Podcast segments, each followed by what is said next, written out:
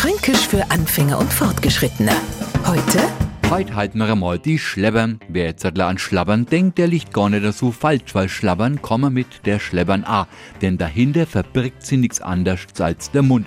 Genau, aber so einfach es ist, den Begriff zu erklären, so schwer fällt es vielen, die Schleppern einfach einmal in den Ruhezustand zu versetzen. An der Stelle eine Erklärung und eine Warnung für unsere hochdeutschen Freunde. Die Aufforderung, halt doch einmal dein Schleppern, ist im Prinzip gleichbedeutend mit, würdest du mal bitte deinen Mund halten? Nur der Franke sagt mit diesem Satz viel mehr, nämlich, du nervst. Dein Gewaffel halte ich nicht mehr länger aus. Sei jetzt sofort ruhig und das alles in einem kurzen Halt dich schleppern. Goldene. Fränkisch für Anfänger und Fortgeschrittene. Morgen früh eine neue Folge. Und alle Folgen als Podcast auf podu.de.